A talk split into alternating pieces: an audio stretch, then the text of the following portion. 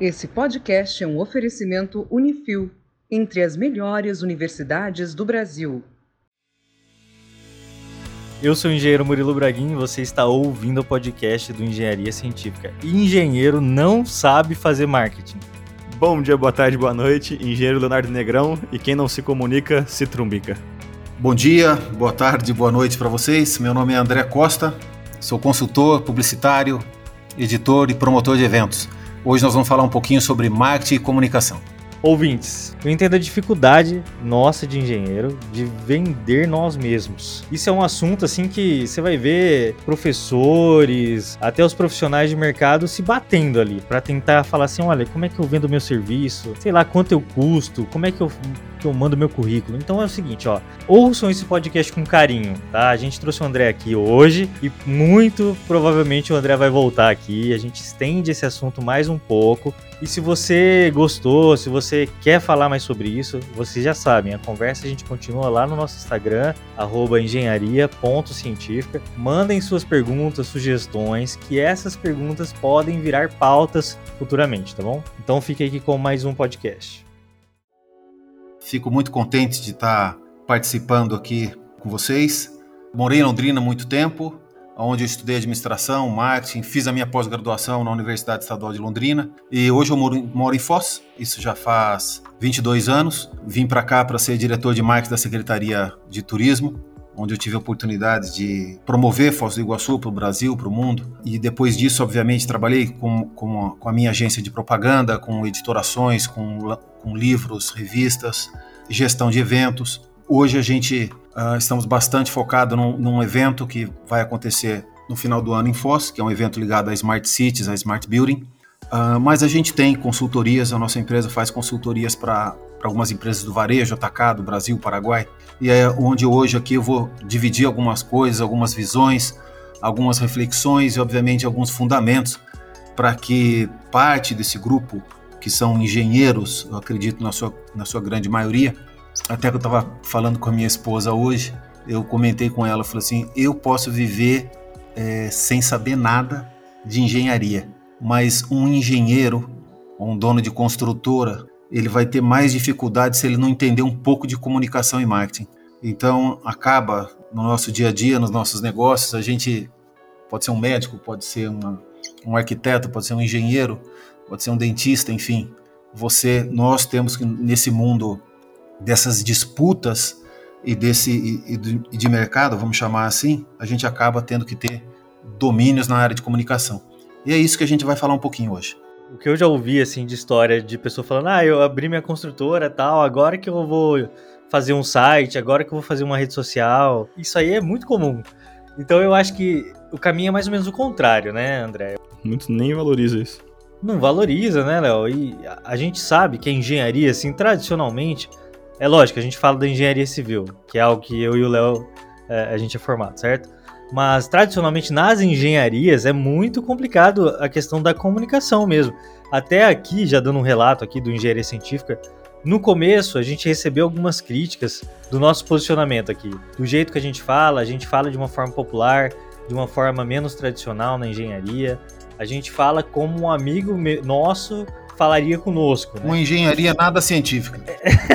pois é, né? A gente ainda fala de. Nada burocrática. É, e a gente ainda fala de engenharia mais ou menos como os cientistas falam de ciência, né? Sim. Essa foi a nossa ideia, mas de uma maneira leve, tranquila, enfim.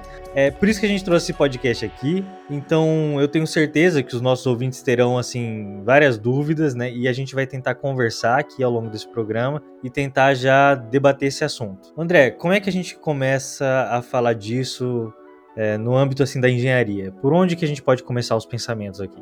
Ok, o mercado exige, exige demais, né? Eu tenho 55 anos e 25 anos de profissão. Então você imagina uma geração para trás poderia se dar o luxo. O meu pai saiu de Porto Alegre para Londrina em 1970. Em 1970, Londrina explodiu. Na década de 70, Londrina explodiu. Logo depois se lançou o condomínio a preço de custo. Foi lançado em Londrina. Isso não existia no Brasil. Londrina tem cerca de mil prédios elevados com essa categoria, condomínio a preço de custo. Muito bem, isso é um cunho, isso foi cunhado em Londrina. Então, um, um, engenheiro, um arquiteto, um dono de construtora, um empreiteiro, é, mestre de obra, usando assim um pouco exemplos é, específicos da engenharia na, ou, ou da arquitetura também, claro. O esforço para essa pessoa se desenvolver, progredir, conquistar um espaço no mercado, trabalhar, é, usufruir desse, desse fruto do seu ordenado, do seu salário, do seu exercício, era muito mais fácil. Era infinitamente mais fácil. Então hoje, na verdade, a pasta, a mochila, a bagagem de qualquer profissional autônomo, vamos entender o engenheiro como autônomo, ela é maior, ela é mais ampla, ela é mais árdua do que foi no passado. Mas para quem consegue dominar um pouco do assunto, e esse assunto obviamente vai passar pela área comercial, às vezes eu brinco com meus alunos, eles são de jornalismo, são de cinema, são de marketing propaganda, são de economia, são de administração, e eu sempre tenho oportunidade, às vezes numa palestra, eu falo assim, quem vai ser o mais bem-sucedido profissional aqui dentro? Aí eles ficam meio ficam com medo de falar, eles olham um para a cara do outro, e depois eu respondo: o mais bem-sucedido vai ser o que melhor souber se vender. Por isso que nós vemos às vezes pessoas talentosas, pessoas com uma, uma história de vida bacana, pessoas com notas excelentes, exemplos acadêmicos, mas às vezes com, com uma, uma dificuldade grande de se posicionar comercialmente, uma dificuldade grande de conseguir um bom emprego. Pessoas que foram, inclusive, para as outras áreas, foram, foi, partiu para a sobrevivência.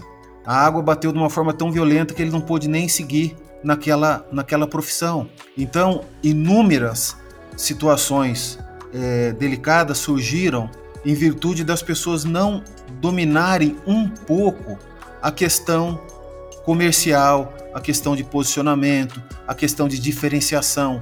Porque o que acontece em verdade nesse momento é que, de certa forma, nós viramos produto. De certa forma, a gente tem que pensar enquanto produto. As pessoas vão querer meu trabalho? O que eu posso fazer para ser mais desejado? Como eu posso criar mais negócio? Como eu posso conquistar uma vaga uma oportunidade que surja? Como eu posso evidenciar o meu trabalho? Como eu posso evidenciar a minha marca? Como eu posso singularizar o meu, o meu discurso, o meu approach? Como eu me apresento? Como eu apresento um orçamento? Como eu apresento uma, uma, uma oportunidade de, de mostrar o meu trabalho? Tudo isso faz parte, né?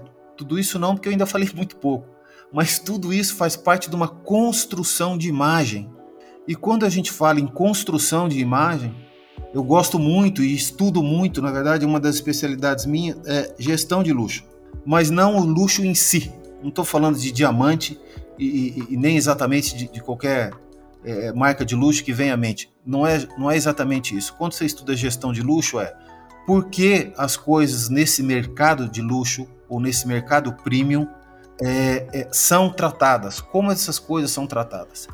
E eu adianto aqui para vocês porque tem todo, tem todo um fundamento que a gente pode aprendermos juntos.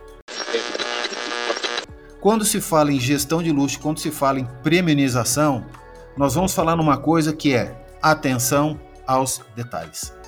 E por vezes a gente, vocês há pouco ainda, é, é, o Léo, o Murilo ainda falaram, ah, às vezes as pessoas não prestam atenção, não valorizam, né? Se você não presta atenção, é porque você não valoriza é, o teu cérebro, ele, ele, na verdade, ele, ele não busca, ele não quer, ele não quer fazer um exercício novo, ele, ele, ele prefere ficar em, em zona de conforto, e às vezes o tempo vai passando, e aí vem o famoso me formei agora.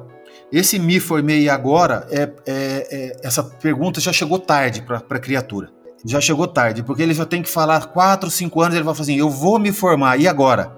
Porque esse exercício de antecipação, eu chamo, e, é, e, e, eu brinco nas corporações, nas empresas, eu brinco de máquina do tempo. Porque quando você fala, passei no curso de engenharia e agora, você vai começar a fazer reflexões. Quando você faz reflexões, quando você eleva o teu pensamento, você vai criar alguns pontos. E na verdade você vai fazer um caminho até eles. Eles não, não estão desse, é, necessariamente prontos. Na verdade, a grande maioria não está.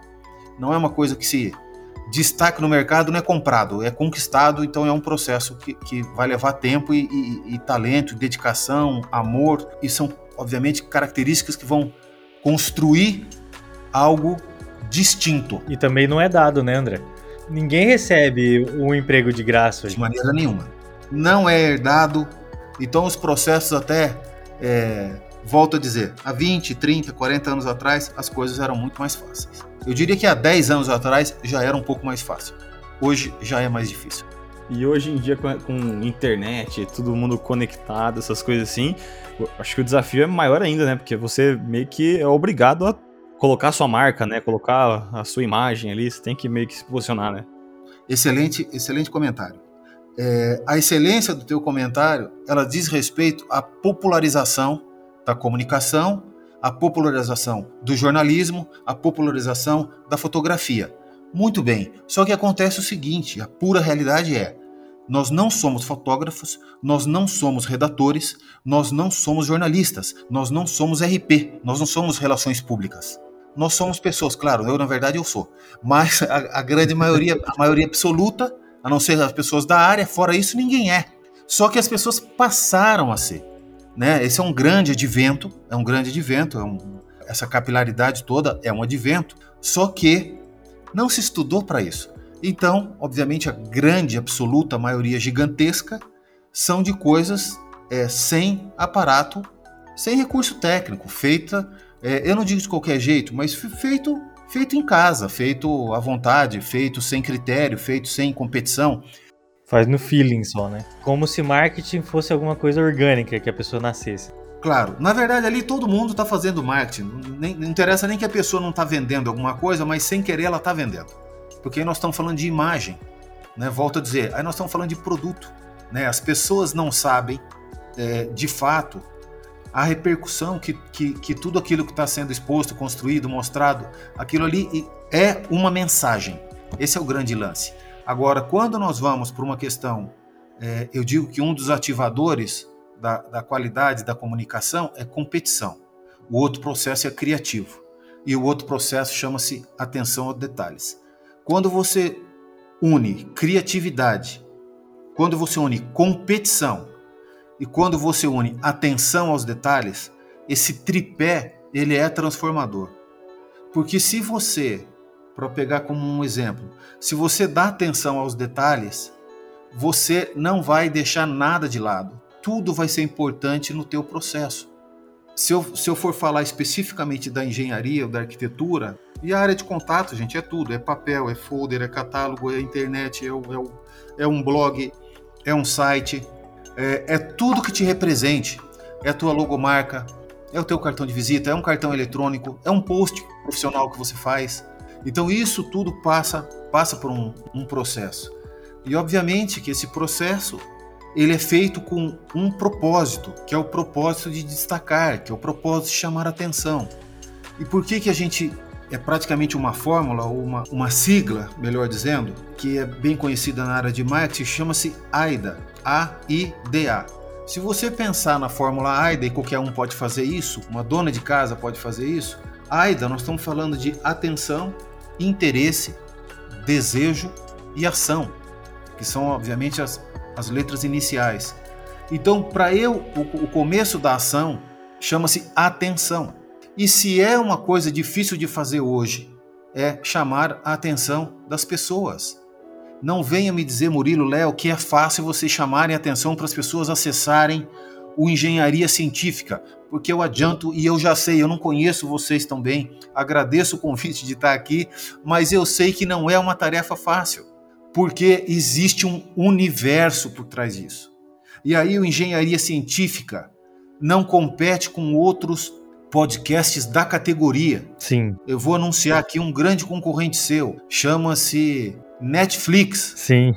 chama-se Jornal Nacional, chama-se Novo Namoro, chama-se Cinema. Então, é, chama-se Prova Amanhã. e assim por diante. E aí o engenharia científica vai ficando para trás na fila. Se vocês não fizerem um grande exercício, um exercício criativo a ponto de chamar a atenção, despertar o interesse, fazer com que as pessoas tenham desejo, e, obviamente, a ação de ouvir o programa não acontece nada, não há consumo. Então, o que, que acontece de fato que a gente vive, mas a gente não reflete? Que é um problema humanitário, na verdade. Não é meu, de vocês, do ouvinte, é um problema social, é um problema da sociedade.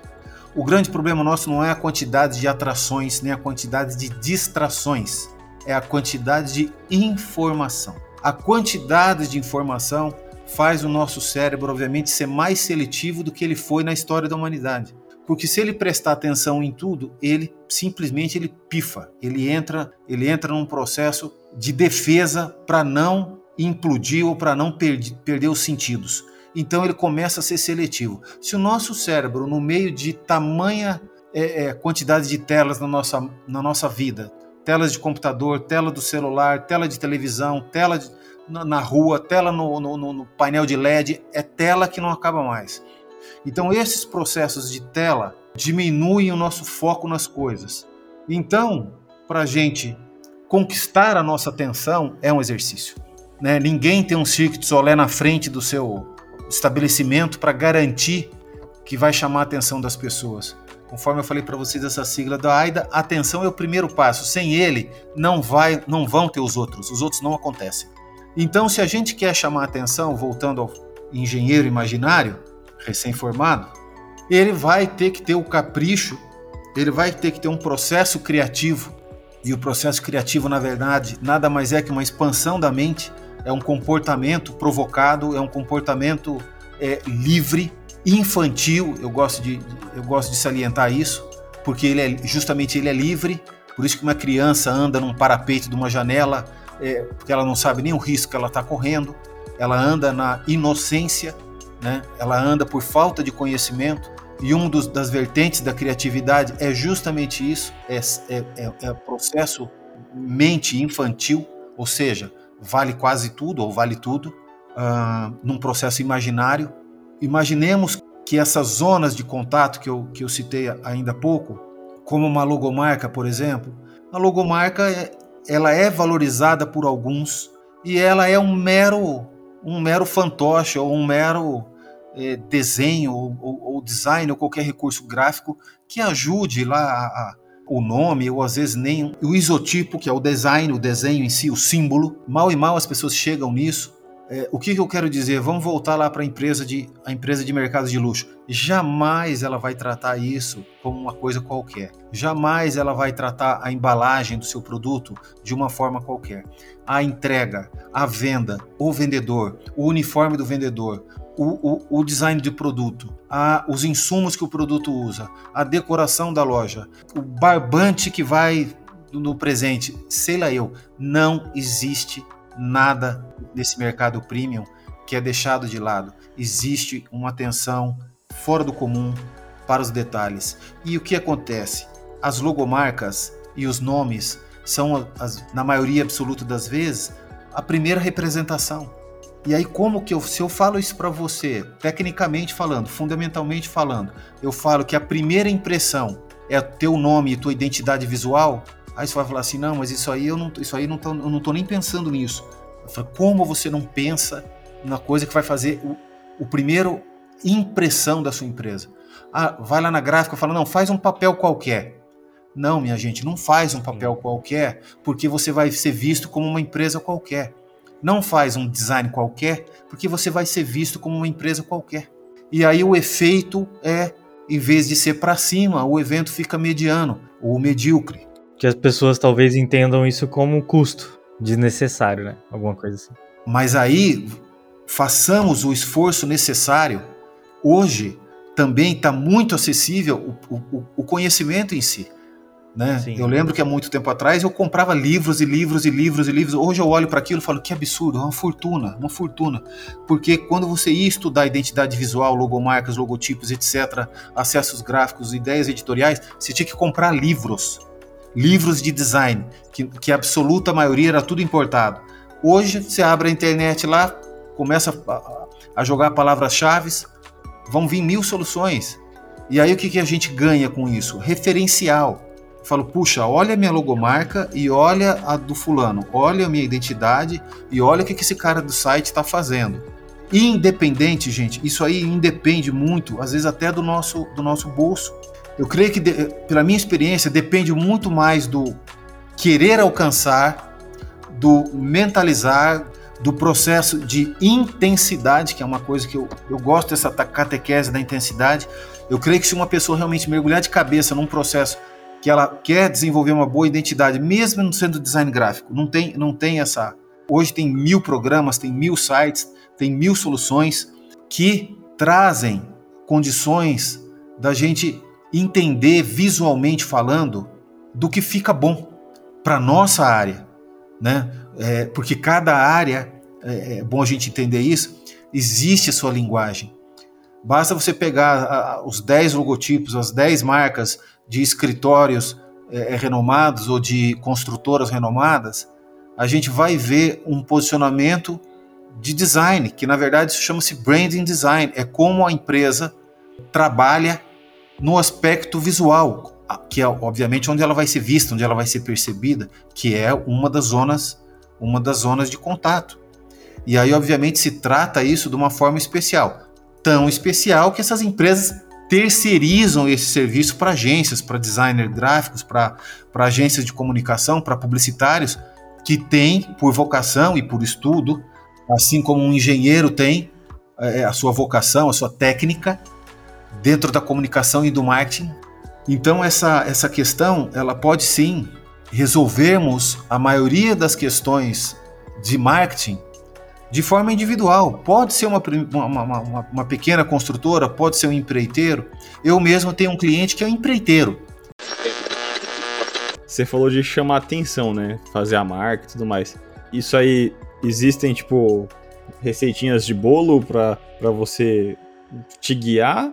Ou, ou, é alguma coisa que não, não, não é muito uma ciência exata? Porque a gente é, né, a gente é de, de engenharia, né? a gente gosta de coisa exata. Como a gente fala com o público de engenharia, de ciência exata, na verdade, marketing também é uma ciência exata. Marketing fala de consumo, e consumo nós estamos falando de comportamento, e comportamento tem um ser humano que compra o teu serviço. Uma vez que tem um ser humano que compra o teu serviço, ele tem características enquanto consumidor. Se, se, se por exemplo, eu vou hoje me lançar como vou estudar engenharia, vou estudar 4, 5, 6 anos, não importa e depois eu vou fazer algo e por alguma razão eu vou decidir ser empreendedor. Ok, quem é que é o meu, a minha persona, que é uma palavra relativamente nova? Quem é a minha persona, que significa perfil ideal de consumidor? Eu vou ter que saber quem é esse perfil ideal de consumidor do meu negócio. Uma vez que eu sei quem é esse perfil, eu vou trabalhar, eu vou me preparar, eu vou é, escolher a, a, a, forma da minha marca, os, as cores da minha marca, o tipo da letra, o nome da minha empresa, para atender esse, esse público. Começa daí. Porque muitas vezes a gente vê as coisas todas embaralhadas, mal posicionadas. Existe um edifício que eu conheço que você olha para o nome, o nome é de margarina e pior do que isso, a letra é de margarina. Então, como você quer valorizar um empreendimento? Como você quer cobrar um milhão, 800 mil reais num empreendimento que a letra, que a forma, que o design remete à margarina? Não dá. Isso não é nem não é nem quebra de paradigma, porque poderia ser uma quebra, poderia ser uma inovação. Nós não estamos é, é proibidos de fazer inovações, mas uma coisa que existe na nossa mente chama-se os símbolos que a gente reconhece. Eu posso fazer a melhor cerveja do mundo, se eu embalar ela igual refrigerante, que suco, aquilo não te chama atenção e possivelmente, se não chama atenção, não leva o interesse. Se não leva interesse, não leva o desejo. Se não leva o desejo, não leva a ação de compra nenhuma. Então aquele produto vai ficar parado, porque ele remete a uma coisa que ele não é. E quando acontece isso, há uma disfunção, há uma desarmonia. E é isso que na maioria das vezes acontece. Então você tem, notem bem que tudo que é grife em qualquer segmento tudo que é planejado, é orquestrado, é bem pensado, é bem bolado, acaba tendo uma, uma, uma sinergia muito grande e uma vantagem em dizer aos consumidores o que aquilo carrega, o que aquilo tem, o que aquilo representa. Os nossos produtos, os nossos serviços representam algo. Essa é uma chave que às vezes as pessoas não sabem, não sabem mexer. Hoje, do jeito que você está, seja profissional ou seja um estudante, você já representa algo. Pergunta para as pessoas sinceras e veja o que elas falam. Porque você representa. Pergunta para um professor, ou às vezes não precisa nem perguntar professor, olha as tuas notas de trabalho, olha as tuas notas é, de desempenho numa prova. Olha a forma com que você apresenta um trabalho, quanto tempo você se dedica a um trabalho. Começa a dar 3, 4, 5, 10 indicadores aqui para você, você faz uma prova real de que você que aluno você tem sido. E ao mesmo tempo, já adianto, o aluno que você tem sido é o profissional que você vai ser. Aumenta o volume. O aluno que você tem sido vai ser o profissional que você vai ser. E o que, que esse estudante é, na verdade? Ele, ele já é o marketing. Ele já é o marketing. Porque se um bom estudante reconhece um bom estudante, aí está uma bela sociedade que pode nascer. Porque o estudante de, de é, mais focado, mais elevado, mais produtivo, mais comprometido, ele não vai fazer associações medíocres. Ele vai fazer associações de soma, de ganha-ganha, e não de ganha-perde ou de ganha-empata. Ele vai fazer de ganha-ganha. E o ganha-ganha, às vezes, necessariamente não é uma pessoa com as mesmas características. Porque você pode ser um excelente engenheiro e se associar com o melhor vendedor da sala. Pronto, tá aí um bom negócio e fica mais essa dica porque aí você tem uma pessoa que sabe vender e outra que sabe calcular. Então é ficaria uma bela dupla, né? Um, um, um é, é, comporia com, com o outro, obviamente. Mas as questões de posicionamento, é interessante deixar mais esse ensinamento. O posicionamento é definido por nós mesmos, é definido pelos diretores, pelo dono da empresa. É você escolhe. Aí tem uma graça muito grande, aí tem uma liberdade sensacional, que é eu vou escolher como me posicionar. O que é isso? É como como eu quero ser visto, como eu quero ser lembrado, que significados eu quero implantar no meu cliente ou no meu cliente potencial, ou naquele lead, ou, naquele, ou naquela busca que eu estou fazendo, ou naquele emprego que eu estou querendo, como é que eu vou me posicionar enquanto uma pessoa quer se colocar no mercado de trabalho? Isso pode ser muito eficiente, porque a partir das respostas você consegue estabelecer as normas, as características, os conteúdos, as palavras, as imagens, qualquer outro detalhe que vai te ajudar a construir esse teu objetivo. As marcas, o posicionamento das marcas é definido por elas mesmas, por elas mesmas. Elas escolhem posicionamento ah, eu quero fazer engenharia, eu vou, eu vou, eu quero lançar um empreendimento, eu quero me posicionar como um empreiteiro, um novo construtor, eu quero me especializar em imóveis populares. Tá todo mundo querendo outras coisas, de repente eu vou correr para um lado que pode ser um, uma estratégia importante para minha carreira. Quero começar dessa forma. Ou seja, você vai se revestir, você vai se, se preparar para comunicar para este público. Aí vai das tuas estratégias, vai das tuas intenções, vai do teu poder mental, vai do que você vai estudar. E aí nós não estamos mais falando de estudo técnico, porque nesse momento, na verdade, ninguém quer saber se você sabe bem engenharia ou se você não sabe. Se descobrirem que você é um mau engenheiro, vai ser tarde demais, vai ser péssimo para todo mundo. Agora, de antemão, as pessoas elas compram benefícios. Né? Se vocês forem estudar, hoje não dá para falar sobre isso, mas quem sabe futuramente a gente pode falar. Se vocês forem estudar gatilhos mentais, vocês vão ver uma série de estruturas e dicas de, na verdade, como o ser humano pratica suas escolhas. A partir disso, na verdade, alguns autores falam 25, tem gente que fala 7. Eu acho que dá para chegar até os 28, mas o que, que significa isso? Significa que é como a pessoa opera. Opera o quê?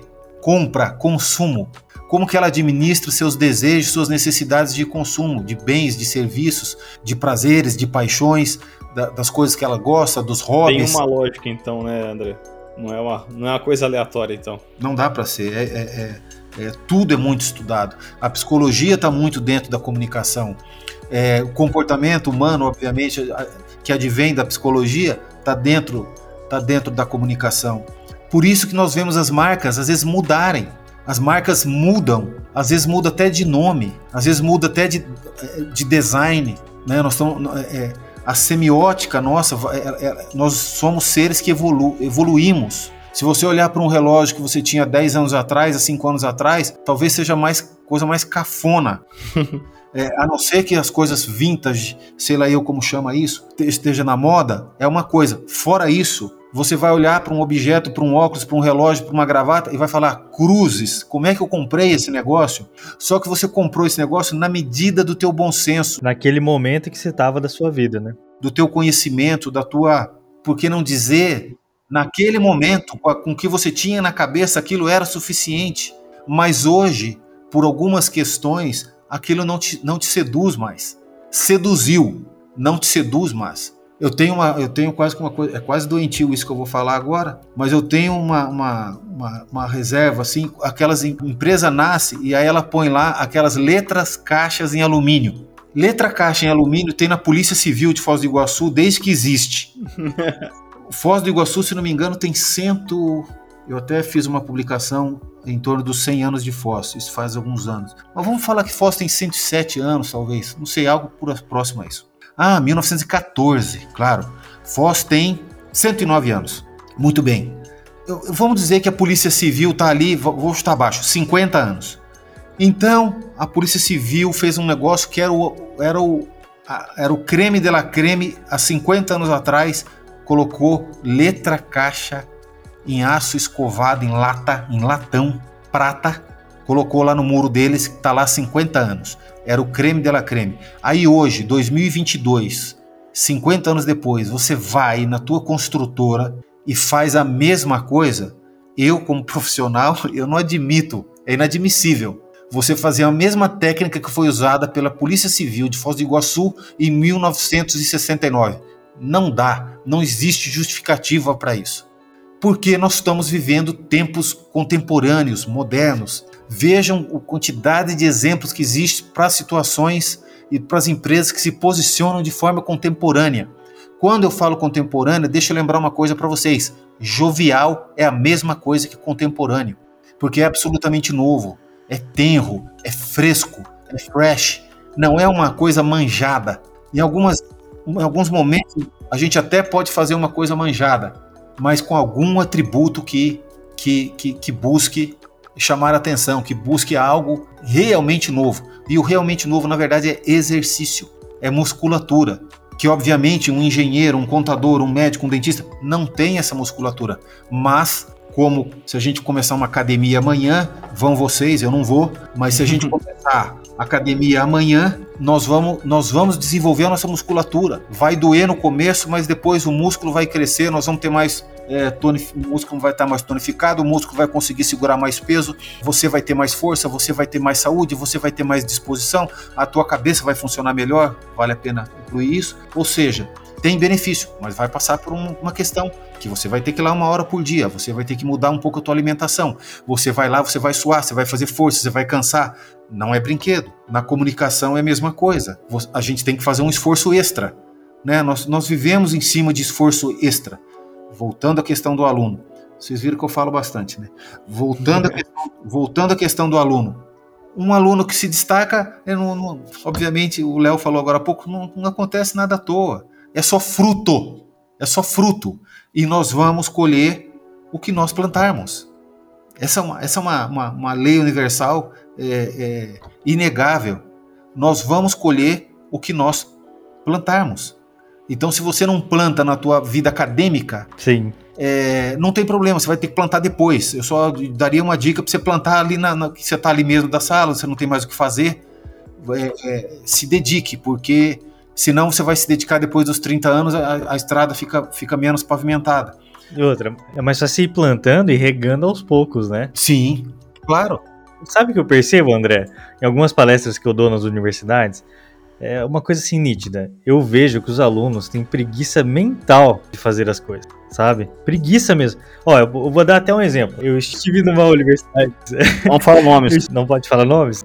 Não, não, não. Não quero é. o processo eu estive numa universidade recentemente E lá tinha um, era na verdade uma disciplina mesmo da engenharia em que o professor estava inovando e trazendo comunicação. Veja bem, André, inovando, viu? Porque não é comum ter comunicação na engenharia civil. E daí o professor propôs um exercício para os alunos. Eles tinham que separar em três grupos. Esses três grupos tinham que debater uma situação onde um engenheiro ele ia passar por um problema em que ele perdeu um contrato, né? Ele que causou a perda desse contrato da equipe e ele tinha que, o, na verdade, o imediato dele, né? O imediato não, o superior dele chegava e abordava ele e falava, olha, por que, que você perdeu o contrato? Enfim, era uma, uma situação de conflito, né? E eu fui Perfeito. analisando os grupos, né? Não que eu seja especialista, lógico, né? Mas eu ia, naquela minha proposta, né? Eu ia analisando os grupos e vendo que o comportamento dos alunos. Então eu percebi assim, tinha aqueles alunos que tomavam a iniciativa e falavam tudo, porém é, impunham pensamentos aos outros. Tinha aqueles que ficavam totalmente passivos, não falavam nada, absolutamente nada, ou né, dava algum pitaco ou outro, e tinha os intermediários que falavam de vez em quando, né? E o que eu observei ali é que esses intermediários eles observavam o líder, vamos chamar assim, observavam o liderado, porém nenhum deles se propunha a fazer uma ligação entre. Depois eu pedi para esses alunos irem na frente, falar, e eu, senti muita resistência. Tinha alunos que não queriam ir lá na, lá na frente, tinha aluno que escreveu num papelzinho que, que ele ia falar, sabe? Então, assim, e mesmo assim, os alunos que foram na frente, que se propuseram aí falar, eu ainda é, dei parabéns. Porque aqueles alunos que ficaram quietos do começo ao fim, aqueles nem se propuseram a errar. Ou seja, não conseguiram desenvolver absolutamente nada. Esse tipo de pessoal aí que eu me preocupo na engenharia. É, eu entendo. E até é, o que, que acontece? A venda, a venda ou a figura do vendedor ou de um atendente, ela é, ela é desprestigiada. Quando algo é desprestigiado, né, nós já falamos aqui, é, é, não se dá a devida importância, você deixa de lado eu sempre catequizei meus alunos é estude técnica de vendas, estude como ser, fazer boas apresentações, estude como argumentar, estude como administrar um problema, estude como administrar um conflito. Então, estas, essa característica que você ressaltou da não exposição, ela é, ela é, ela é bastante comum, porque as pessoas, na verdade, elas não querem não querem se expor, não querem passar vergonha, não querem passar um momento difícil, não querem passar pelo estresse, né? O estresse da avaliação, o estresse da, da validação, o estresse da falta de controle sobre o que vai acontecer. E na verdade isso também é musculatura. Quanto mais nós nos expormos, mais nós aprendemos e mais próximo da excelência nós chegamos. Esse é o grande lance.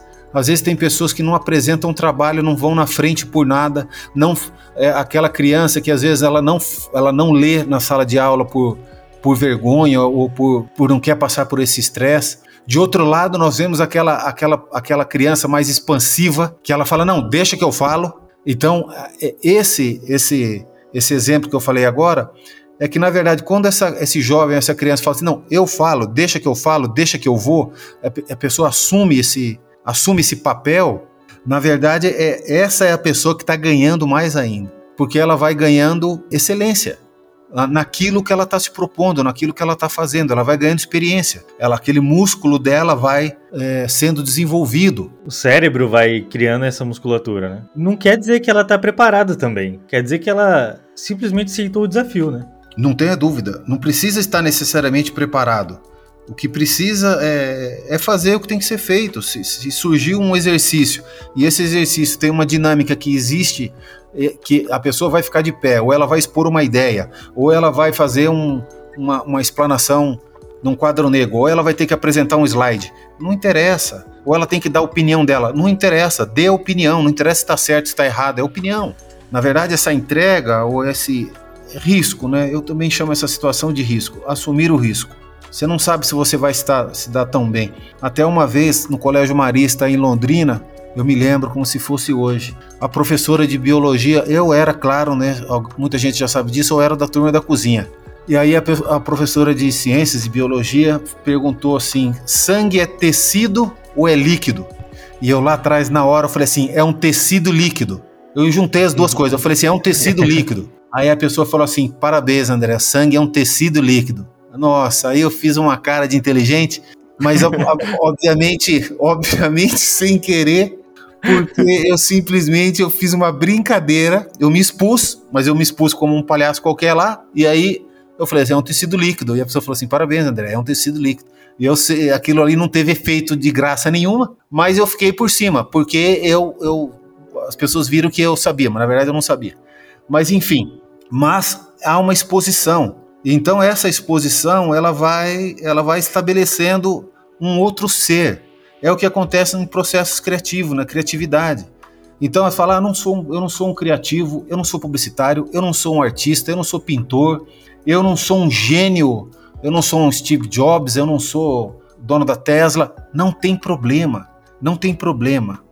Mas eu garanto que eles saíram de um, de um, de um ventre ou uma cesariana igual qualquer outro ser humano. Acontece que essas pessoas expandiram a sua mente e se permitiram pensar de formas, de formas mais ousadas, de formas mais livres.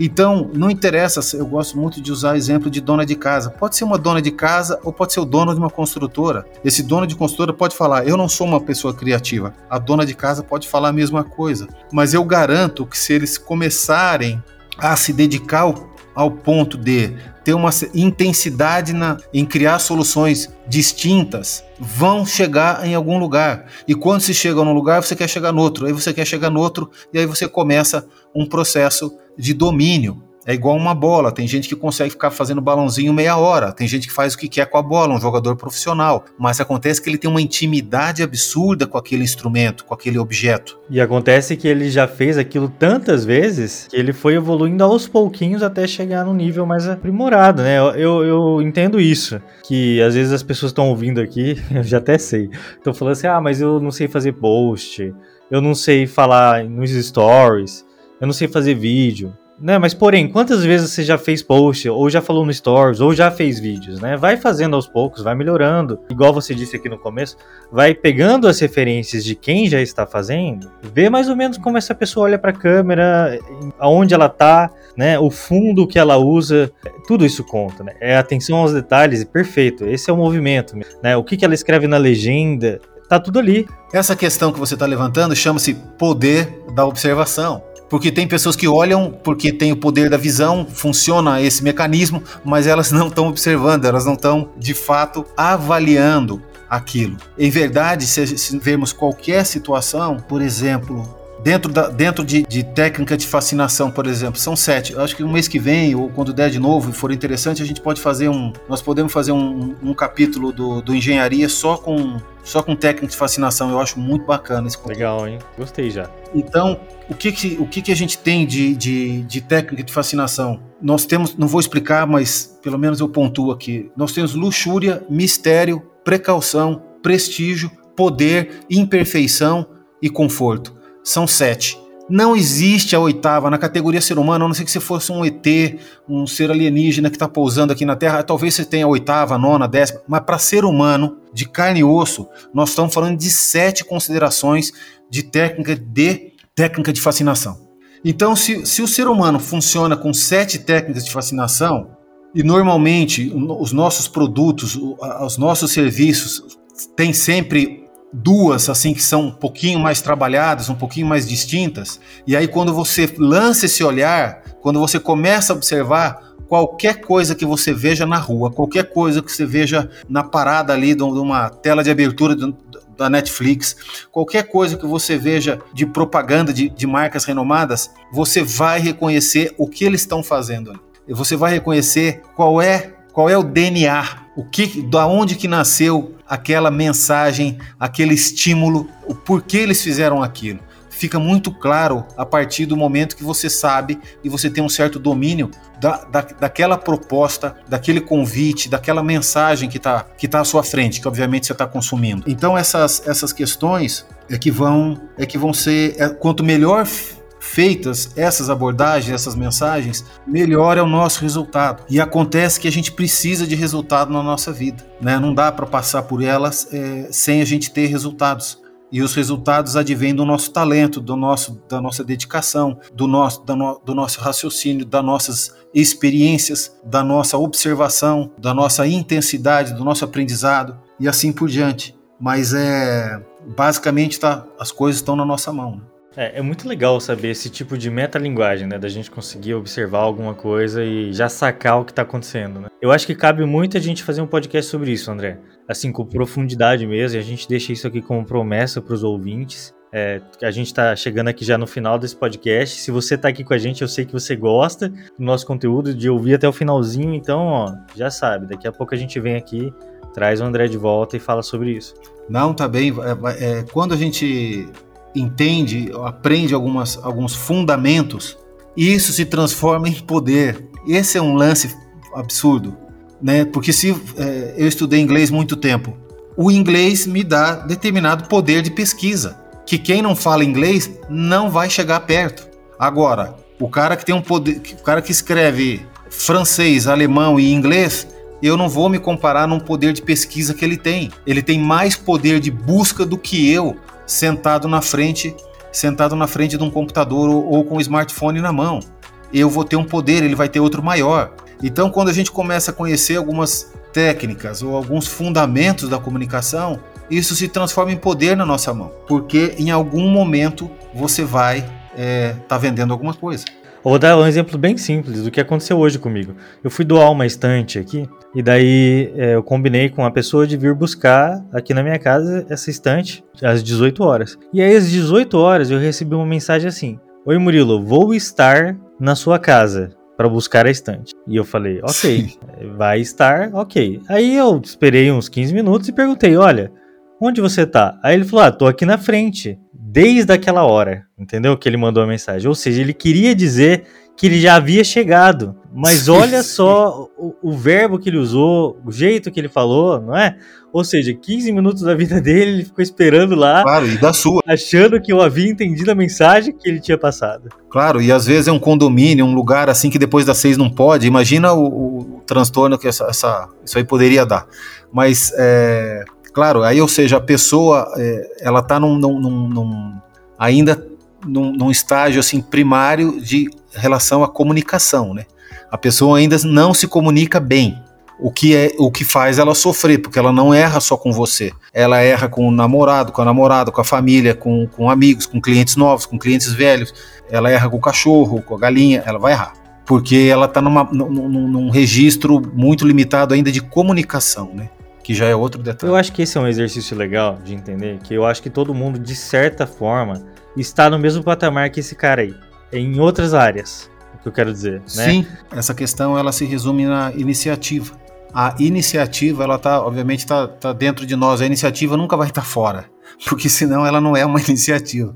A iniciativa está na nossa essência. Nós é que decidimos melhorar algo. E esse, e esse processo da, da, da melhoria, Obviamente, a melhoria está em todos os aspectos, está na arquitetura, está na engenharia, está na comunicação, está no marketing, está na medicina. Os aspectos em busca da melhoria está na área científica, está na área educacional, está na área social, enfim, é, todas as áreas buscam melhorias. Né? Então, mas obviamente, quando a gente fala num, num empreendedor, quando a gente fala num estudante, quando a gente fala numa iniciativa própria, obviamente nós estamos falando de, de indivíduos né? E as coisas têm que vir de dentro mesmo, né? Enquanto iniciativa, fruto do nosso pensamento. Né? Se nós não pensarmos em algo, aquilo, aquilo inexiste. Sabe que uma vez eu, eu fiz um pensamento que serve assim para todos os momentos da minha vida. Eu falo assim, ó, o que de pior pode acontecer se eu tentar fazer isso? Se eu tentar falar em público? Sei lá, se eu tentar fazer um vídeo, que, que pior pode acontecer? Né? Qual que é a consequência, a maior consequência negativa possível? Você vai ver que nunca vai dar em nada. Nunca é assim tão. Sim, te dá uma segurança. Nunca é tão ruim quanto a gente imagina. É o teu aparato. É o teu aparato de segurança. Mas enfim, é super válido. É isso aí.